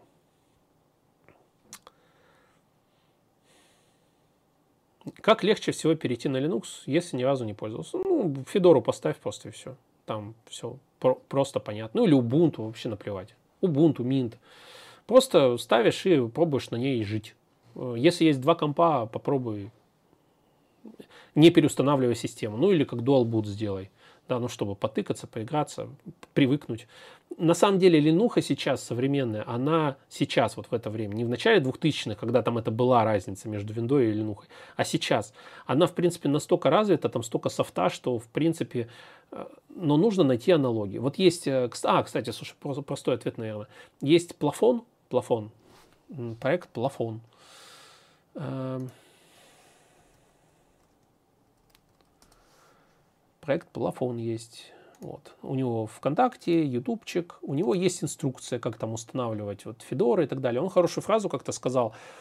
Большая ошибка людей, переходящих с винды на Linux, это попытка как бы полностью заместить Linux. А нужно понимать, ну, найти те же самые программы под Linux. А нужно понять, что нужно найти альтернативы под Linux.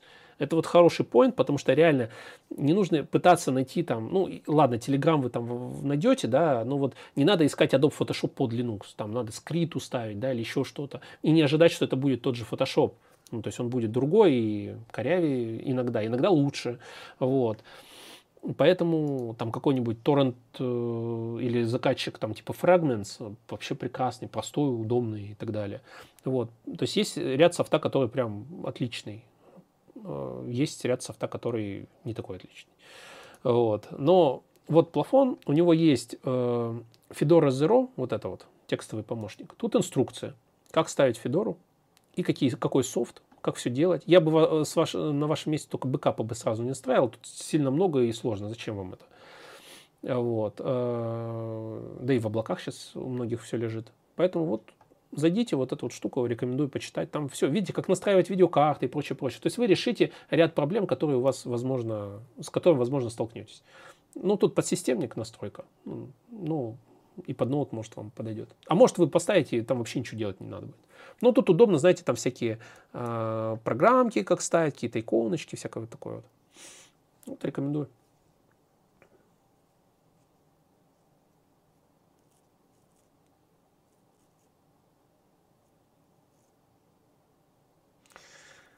прошлый раз разговор о том, как джунам вкатиться, сегодня то же самое. Не, у нас сегодня началось там не с этого вообще. С Раста у нас сегодня. Не, не с Раста. Вообще, я не помню даже, о чем я болтал в самом начале. Ну, может быть, карма такая, стоит задуматься об этом. Возможно, это карма. Не моя карма. Я-то разом на стриме рассказывал. Тоже хочу MacBook, но ценник нереальный на 32 ГБ версию. Да, блин, да. То есть дорого-дорого. Я не знаю, сколько он сейчас стоит. Даже, допустим, возьмем каких-нибудь серых перекупов. Вообще сейчас есть разница э, покупки серых, не серых и так далее? Кто-нибудь знает? М-м, ну, допустим, давайте какой-нибудь сетилинг возьмем.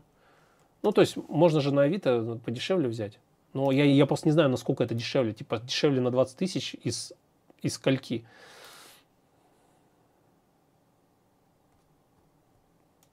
Гонить. Я не рекламирую CityLink. Просто он в свое время там хотя бы продавался. Сейчас просто гарантии же нет у Apple. Я бы, наверное, брал вообще на Авито запечатанный, серый. Ну, как серый. Он сейчас типа все серое, по сути-то. Ну, по идее. Или поправьте меня, может там что-то поменялось. Может быть, Apple опять вернулась в Россию, нет? MacBook 32 ГБ. Ну вот. М1 Max 10 ядер. 1 ТБ. Берем тот, который дешевле всегда. Насрать на цвет. Цвет ничто, цена все. У меня 1 гигабит, хочу напомнить. Что это такое? Короче, 300, я понял, там 301 ТБ, окей, ладно, наплевать. Да, недешево. Зарплаты уже не американские, курс уже не 75, да, больно уже.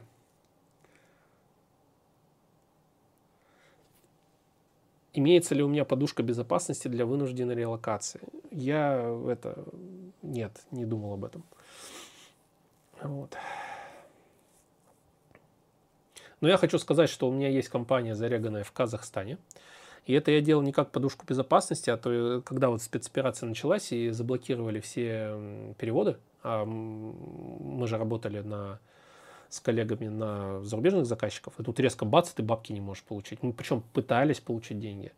Прям все было очень больно. Там подвешивали. Причем э, США заблокировала сначала там три банка или четыре, а, а но по факту деньги не приходили ни на один вообще никакой российский банк. Все блокировалось прямо в течение там, дней, там, сегодня там, там, Тиньков говорит, что к нам приходят, завтра уже на Тиньков не уходят, или, допустим, на Тиньков, может, и приходят, но из Америки не отправляются и так далее.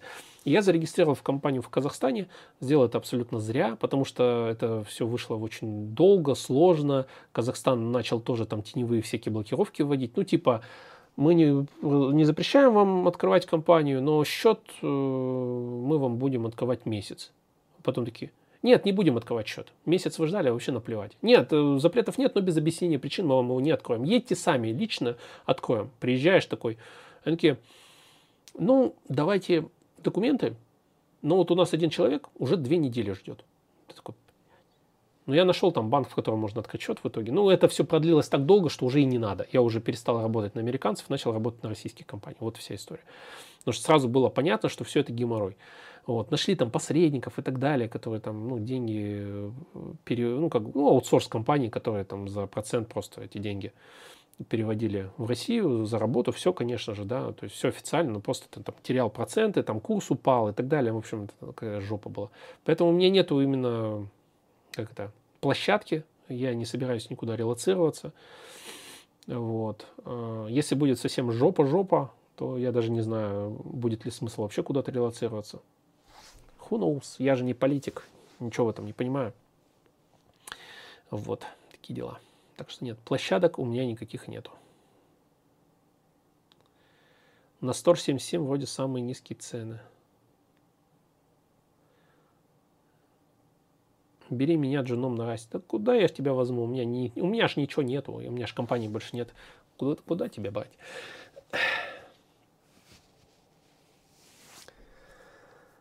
Так. Менеджер Федора. А какой? Пакетный менеджер Федора? Флетпак? Ой, ну этот, софтвер вот этот, который. Ты его имеешь в виду? Да нормальный. Ну, так что-то у меня подглючивает в последнее время. Что-то, ну, я не знаю, может, с сетью связано. Ну, что-то периодически что-то подвисает как-то. Я не понимаю, почему. Маджара. Маджару я ставил. Я ставил ее на другой ноут. И на том ноуте у меня а, тачпад не работал почему-то. Вот ставил там, по-моему, Федору, это давно еще было. И Финкпад у меня был какой-то. А, погодите, не Финкпад у меня был. У них две линейки, этот Финкпад и Финк, Финкбук, может, не, не помню, короче. Нет, не Финкпад у меня был. Удешевленная линейка у них, простая. Вот, короче, на нем, на Маджара там просто тачпад не работал. На Федоре все работало. Я с тех пор такой думаю, ну зачем мне Маджара? Ну и опять же, надо ли? То есть я говорю, вот Федора работает, работает и, и все, и норм. Мне, мне хватает. Мне главное, чтобы мне, чтобы мне моя операционная система, мозг мне не... Uh-uh, вот, и я буду с ней жить нормально. То есть, что она решает мои задачи, решает. Э, ну, не хуже любого другого дистрибутива. Оконный менеджер гном вполне себе симпатичненький. Э, я, чтобы вы понимали, ну, то есть моя, мой основной рабочий день это браузер и IDE, ну, VS Code. Все, вот я в основном там сижу. То есть я больше никуда не хожу. Вот, у меня есть блокнот, тетрадь бумажная, у меня есть IDE и браузер. Вот для этих задач, неважно, Маджара, Федора, там еще что-то, вот наплевать вообще. А, ну и терминал, естественно, само собой, и терминал. Но он у меня в IDE, поэтому я как бы отдельно не считаю даже. Все, зачем мне куда, что, какие браузеры менять, зачем, ну, эти дистрибутивы. Работает и, и наплевать. 25 э, стоит такой, как ты смотрел в серых магазинах. Ну вот, ну ок. Ну, блин, понимаешь, ты сразу такой задаешься вопросом. Вот я сейчас просто думаю, ну, мне просто рабочую тачку дали. У меня рабочий ноутбук. Зачем мне заморачиваться. Ну, то есть, мне смысл куда-то что-то переходить нету. Оперативки надо, можно просто туда допихнуть и все. Ну, то есть, зачем мне MacBook теперь уже? Чтобы, чтобы Яндекс Диск у меня работал на такое. И ради этого я не хочу 250 тысяч тратить. Чтобы батарейка работала, да, согласен. Но опять же, у меня такой вопрос. с батарейкой вопросов нет. Вот на текущей тачке прям батарея дно, днище просто ужасное. А, ну, может быть, тогда мне тогда просто какой-нибудь ThinkPad бэушный, допустим, даже P51 или P52 взять за 1050 или сколько он там стоит. 250, 50, P51, поиграться с ThinkPad. Вообще же красота. Он большой, экран большой, все круто.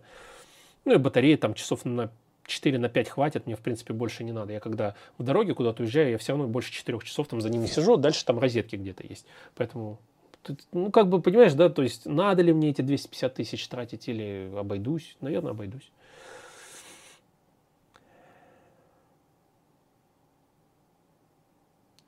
О, проблема с глазами, помогли капли акуметил. Спасибо большое, я сейчас себе запишу. Потому что, да, с глазиком у меня все не, не айс. Прям не айс. Глазик прямо грустяшка. Называется синдром сухого глаза.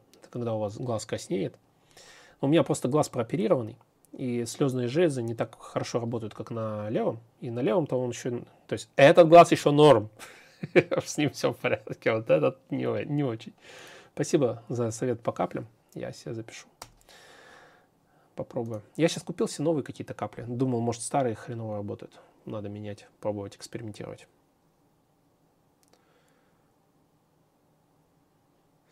А сколько будет MacBook в Грузии, да, мне вот интересно. Если не 300 как, то сколько?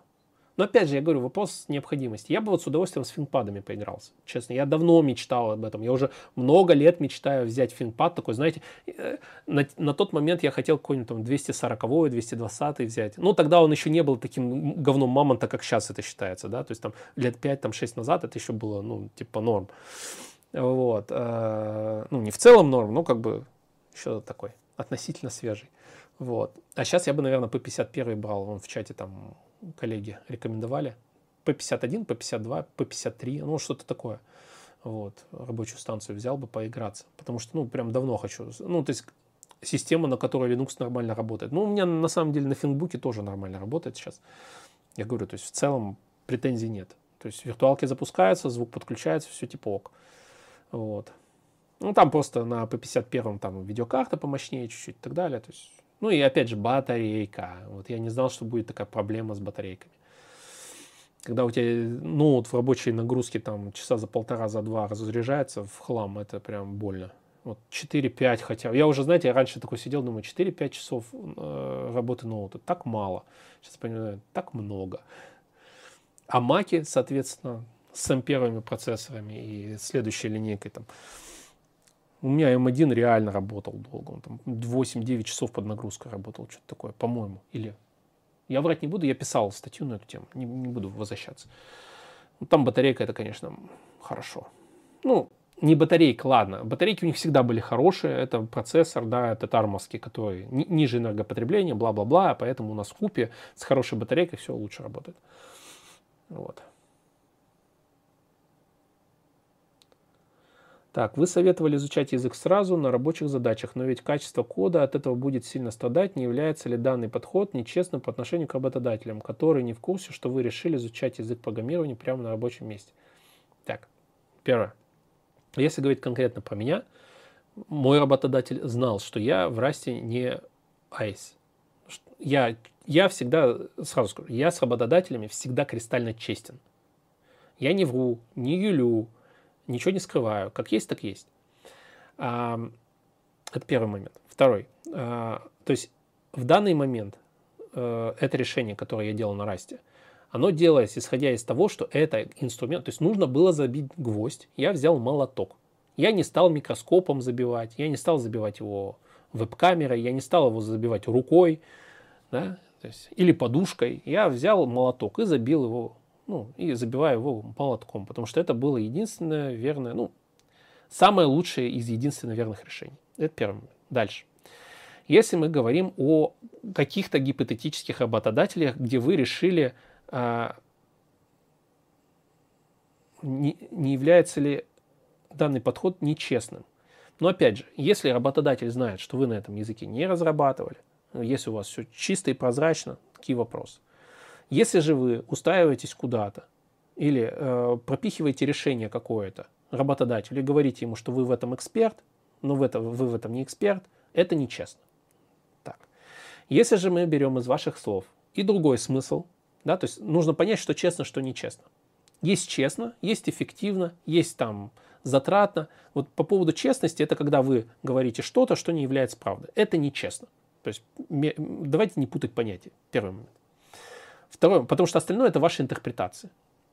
Второй момент. Если вы э, советовали изучать язык сразу на рабочих задачах, так, я советовал изучать язык на рабочих задачах не на работе, а на рабочих в смысле на практических, на реальных задачах. Поясняю. Есть такая штука, называется педпроект. Вы все об этом слышали и знаете. Так вот, если я возьму и начну делать что-то на новом языке в педпроекте, то это будет. Ну, это задача же. Я возьму этот педпроект, опубликую, это будет публичный проект. Люди им могут пользоваться. Он решает какую-то человеческую задачу да, то есть я же педпроект не просто тудулист очередной делаю, да, я там что-то даже подумал, приложил интеллектуальные усилия, выбрал эту идею, концепцию, я начал ее реализовывать. Только я ее начал реализовывать не с точки зрения положить в стол, а чтобы, ну, реально она работала. То есть я взял там, купил домен, допустим, взял ВДС арендовал, ну, как я делаю обычно, да, то есть у меня есть идея, вот у меня есть, есть сейчас идея, я к ней не подхожу, потому что просто времени не хватает. Но я уже купил домен, у меня уже там есть VDS-сервер, допустим, ну, у меня есть, но я им не пользуюсь, как обычно. Вот. А, не, у меня под сайт есть, а, под эту задачу я отдельно буду кубер-кластер раскатывать. Вот, то есть, заметьте, да, у меня есть идея, рабочий вполне проект, я возьму, вот у меня есть там э, с микросервисами задача поработать. Я разверну кубер-кластер, разве... соответственно, напишу код, который будет решать человеческие задачи, потом даже напишу об этом проекте. Люди смогут им попользоваться, свой фидбэк мне дать и так далее. Рабочая задача? Рабочая. Чем она хуже любого другого стартапа? Ничем. Это первый момент. Дальше. Если мы говорим о том, что вы, допустим, работаете в компании, и вы хотите в этой компании поднатаскать знания нового языка, да? И вы говорите своему руководителю, который не бум-бум, допустим, в программировании, вот нет у вас тех лида, и вы можете сами. Вы говорите, я буду писать новый сервис. Он такой, да, наплевать. Или ты можешь ему даже сказать, что там на Python или на, на Rust, на чем угодно. Он такой, да, мне, я даже не знаю, что это такое, как бы, пиши. Потому что если есть техлит, конечно, техлит хороший, должен сказать, типа, ну, почему? Ну, зачем? Или сказать, нет, не будем, потому что мы потом людей не найдем. Да? Но раз у вас тех лида нет, вы там сами с усами, и вы решили в этом поиграться. Это полностью на вашей ответственности, во-первых. Да, то есть э, вообще это как бы безответственно, я так сразу скажу. Я поясню почему. С одной стороны, вас можно понять, да, а, что у вас есть такая потребность, у вас выхода нет, ну, как вы считаете. Ну, я говорю, можно же педпроект пилить. Вот. А, опять же, если вы, допустим, у вас есть задача написать какой-то, ну, предположим, микросервис, предположим. И вы такой, хм, ну, на Python я не буду его писать. Ну, я вот, а у вас все на Python, допустим. И вы там, тех лида нет. Он такой, ну, на Python я не хочу его писать. Ну, и вообще, как бы, рационально тут было бы какой-нибудь Go использовать. Но мне Go не нравится тогда Rust. Ну, в принципе, вы ни Go ни раз не использовали, поэтому, в принципе, тут наплевать. Как бы. Ну, чтобы вы не использовали, какая разница, вы все равно э, какую-то какашечку туда все равно запулите. Решит ли эту задачу? Решит. Будет ли там ну, отрицательный эффект? Конечно, будет, да, потому что вы языка не понимаете, использовали его там, допустим, неэффективно, возможно, и архитектуру плохо этого языка понимаете. А, то есть много разных моментов. Но есть такой момент, как знание базы. Вот это знание базы, оно тут может как раз-таки вас вытянуть. Очень неплохо. Потому что, в принципе, паттерны никто не отменял. Ни на расте, ни еще где-то. Мышление э, ну, опытного человека тоже никто не отменял. Поэтому, ну, говно, ну, в смысле, я, я и сейчас говно пишу. Ну, я просто его исправляю, я понимаю, где это говно и почему оно говно. Я совершенствую свои знания и свой код. Вот. Поэтому есть разные моменты, то есть смотря какая задача, это вынужденное решение, не вынужденное, почему вы его используете и так далее. Вот. Как получить фидбэк от пользователя? Спроси маму книжку, почитай. Поэтому вот я надеюсь, ответил на вопрос. Мне сейчас просто бежать надо. Я сорян, извиняюсь, ребят. Вот, эту тему я могу осветить в следующем стриме, на следующей неделе, если вам будет интересно. Но опять же, я, мне кажется, я вполне раскрыл этот момент. Вот. Но тогда это безответственно, если вы пишете какой-то сервис, а вы потом уйдете и поддерживать некому. Это прям, ну, плохое решение. Как э, человек, принимающий решение, я бы такое решение не принимал. Все, мне пора бежать. Люблю ЦУ.